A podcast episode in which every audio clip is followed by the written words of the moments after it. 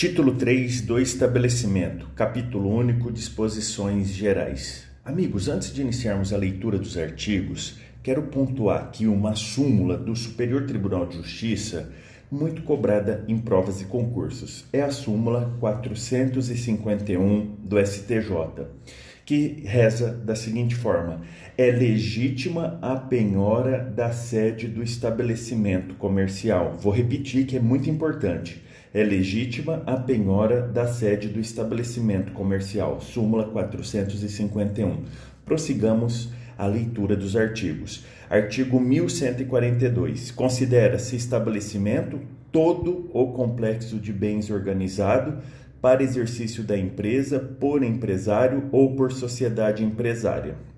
Uma coisa muito importante vocês notarem é que em prova, se eles perguntarem se esse complexo de bens organizado é uma universalidade de fato ou de direito, é, optem por afirmar ser uma universalidade de fato.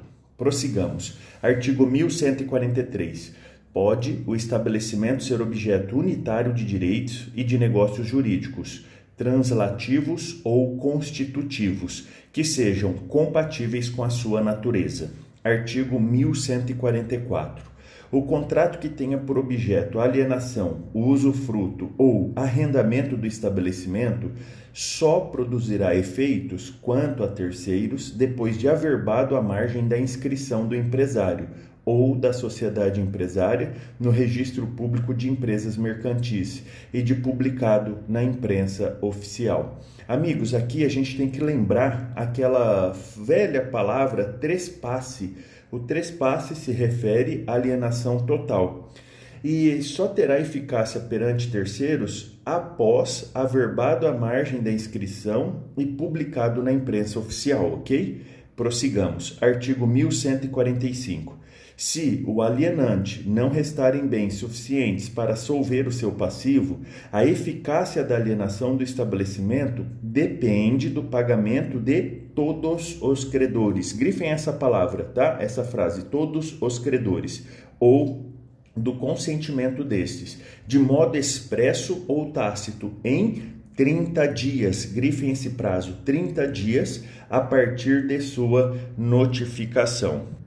Artigo 1146. O adquirente do estabelecimento responde pelo pagamento dos débitos anteriores à transferência, desde que regularmente contabilizados, continuando o devedor primitivo solidariamente obrigado pelo prazo de um ano, a partir quanto aos créditos vencidos da publicação e quanto aos outros da data do vencimento. Sintetizando o artigo 1146, quando ocorrer o trespasse, a responsabilidade é solidária do alienante pelas dívidas. Quais dívidas? As dívidas vencidas, ele é responsável solidário pelo prazo de um ano da publicação do trespasse. As dívidas por vencer, ou seja, as vincendas, ele é responsável solidário um ano contado da data do vencimento. Artigo 1147. Não havendo autorização expressa, o alienante do estabelecimento não pode fazer concorrência ao adquirente nos cinco anos subsequentes à transferência. Parágrafo único. No caso de arrendamento ou usufruto do estabelecimento, a proibição prevista neste artigo persistirá durante o prazo do contrato. Artigo 1148. Salvo disposição em contrário, a transferência importa a subrogação do adquirente nos contratos estipulados para exploração do estabelecimento, se não tiverem caráter pessoal, podendo os terceiros rescindir o contrato em 90 dias, grifem esse prazo, a contar da publicação da transferência, se ocorrer justa causa, ressalvada, neste caso, a responsabilidade do alienante. Artigo 1149. A cessão dos créditos referentes ao estabelecimento transferido produzirá efeito em relação aos respectivos devedores desde o momento da publicação da transferência, mas o devedor ficará exonerado se de boa fé pagar ao cedente.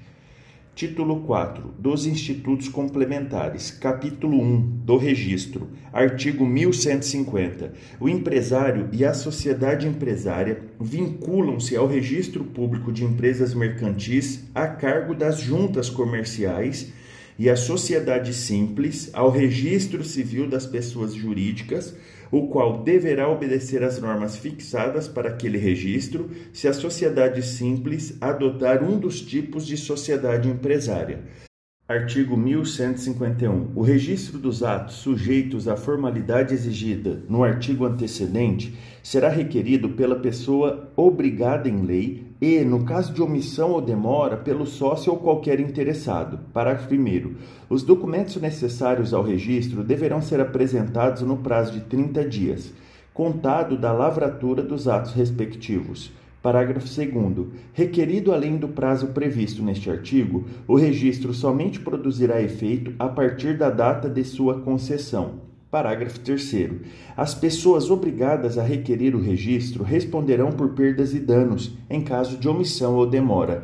Artigo 1152. Cabe ao órgão incumbindo do registro verificar a regularidade das publicações determinadas em lei, de acordo com o disposto nos parágrafos deste artigo. Parágrafo 1.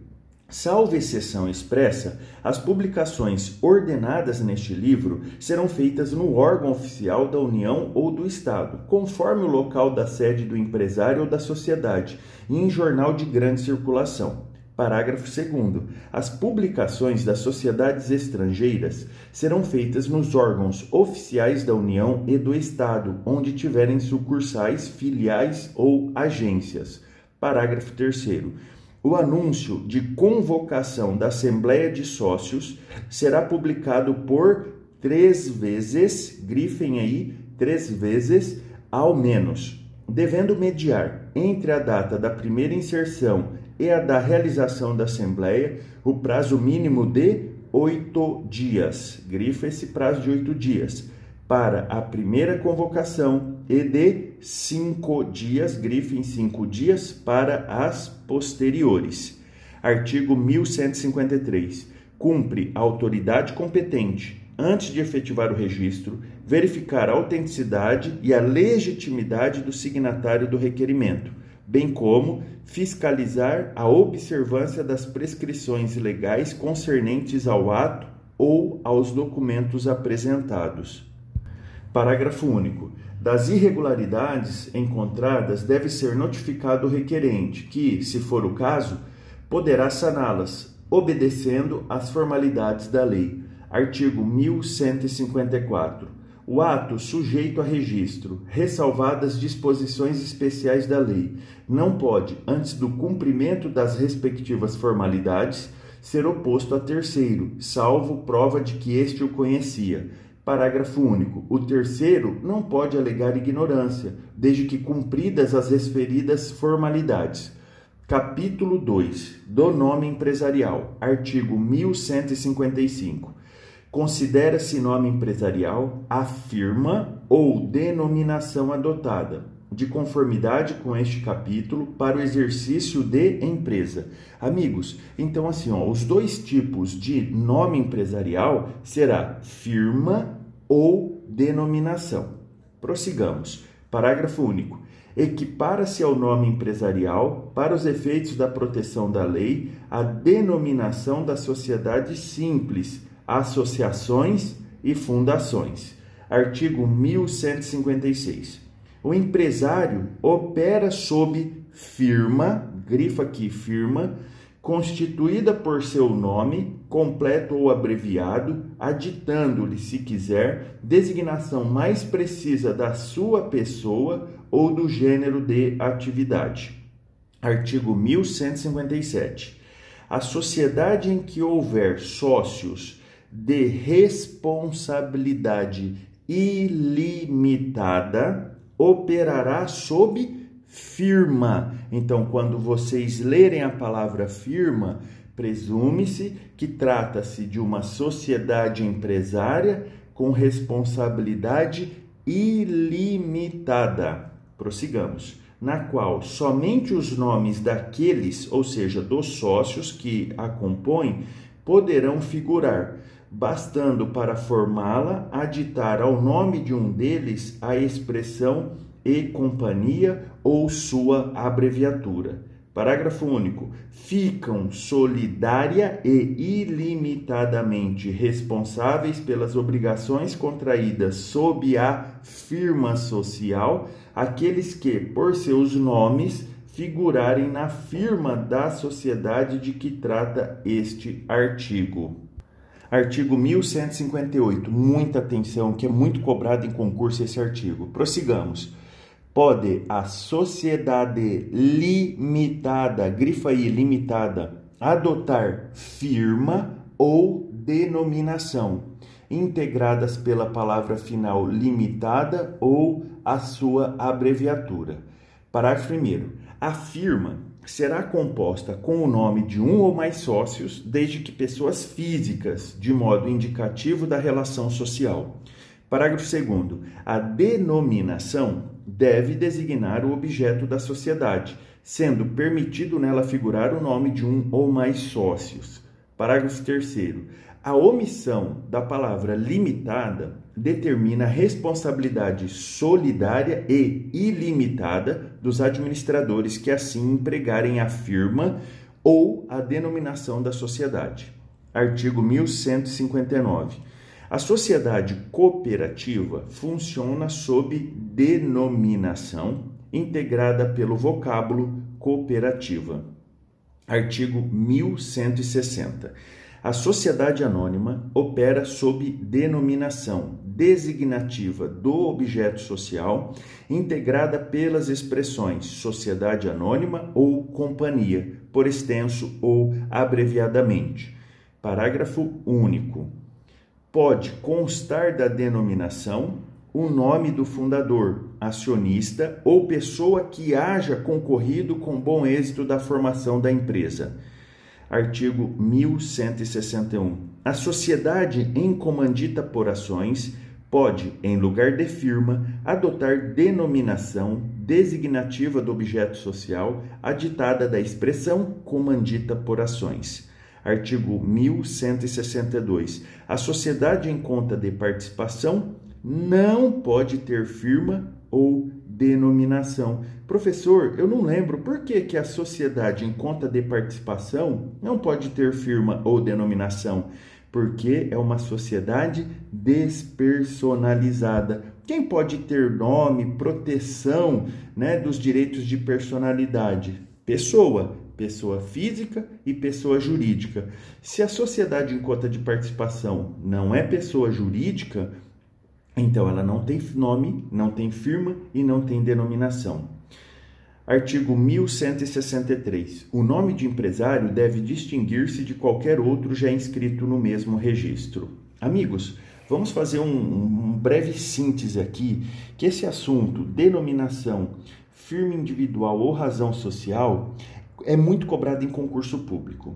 Então, assim, para sintetizar para vocês, quem pode é, ter denominação. Quem pode ter denominação é a sociedade EIRELI, na verdade, Empresa Individual de Responsabilidade Limitada, a Sociedade Limitada, a Comandita por Ações e Sociedades Anônimas. Então, vou repetir: quem pode estar subscrito com denominação EIRELI, Limitada, Comandita por Ações e Sociedade Anônima. Agora, sob firma individual ou razão social. Quem pode estar inscrito? Novamente, Eireli, limitada e comandita por ações. Estarão também inscritas como sob firma individual ou razão social. Agora, obrigatoriamente, sob firma individual ou razão social, a comandita simples e em nome coletivo. Lembrando, então, firma individual ou razão social, EIRELI, limitada, comandita por ações, comandita simples, em nome coletivo. A sociedade em conta de participação não terá nem firma nem denominação. Prossigamos. Parágrafo único do artigo 1163. Se o empresário tiver nome idêntico ao de outros já inscritos, deverá acrescentar designação que o distinga. Artigo 1164. O nome empresarial não pode ser objeto de alienação. Parágrafo único. O adquirente de estabelecimento, por ato entre vivos, pode, se o contrato permitir, usar o nome do alienante, precedido do seu próprio, com a qualificação de sucessor. Artigo 1165. O nome de sócio que vier a falecer, for excluído ou se retirar, não pode ser conservado na firma social. Grife isso daqui, amigos, que esse artigo é muito cobrado, tá? Não pode ser conservado na firma social o nome de sócio falecido, excluído ou retirado. Prossigamos. Artigo 1166. A inscrição do empresário ou dos atos constitutivos das pessoas jurídicas ou as respectivas averbações no registro público asseguram o uso exclusivo do nome nos limites do respectivo Estado. Parágrafo único. O uso previsto neste artigo estender-se-á a todo o território nacional, se registrado na forma da lei especial. Artigo 1167. Cabe ao prejudicado, a qualquer tempo, ação para anular a inscrição do nome empresarial feita com violação da lei ou do contrato. Artigo 1168. A inscrição do nome empresarial será cancelada, a requerimento de qualquer interessado, quando cessar o exercício da atividade para que foi adotado ou quando ultimar-se a liquidação da sociedade que o inscreveu. Amigos, se tiverem alguma dúvida, crítica, sugestão, elogio, manda para mim uma mensagem no meu Instagram, arroba marcelrulli, memorize. Aproveita para se inscrever no nosso canal do Telegram. Lá nós postamos materiais, eh, informamos quando eh, haverá aulas gratuitas pra, para vocês. Um grande abraço, bons estudos.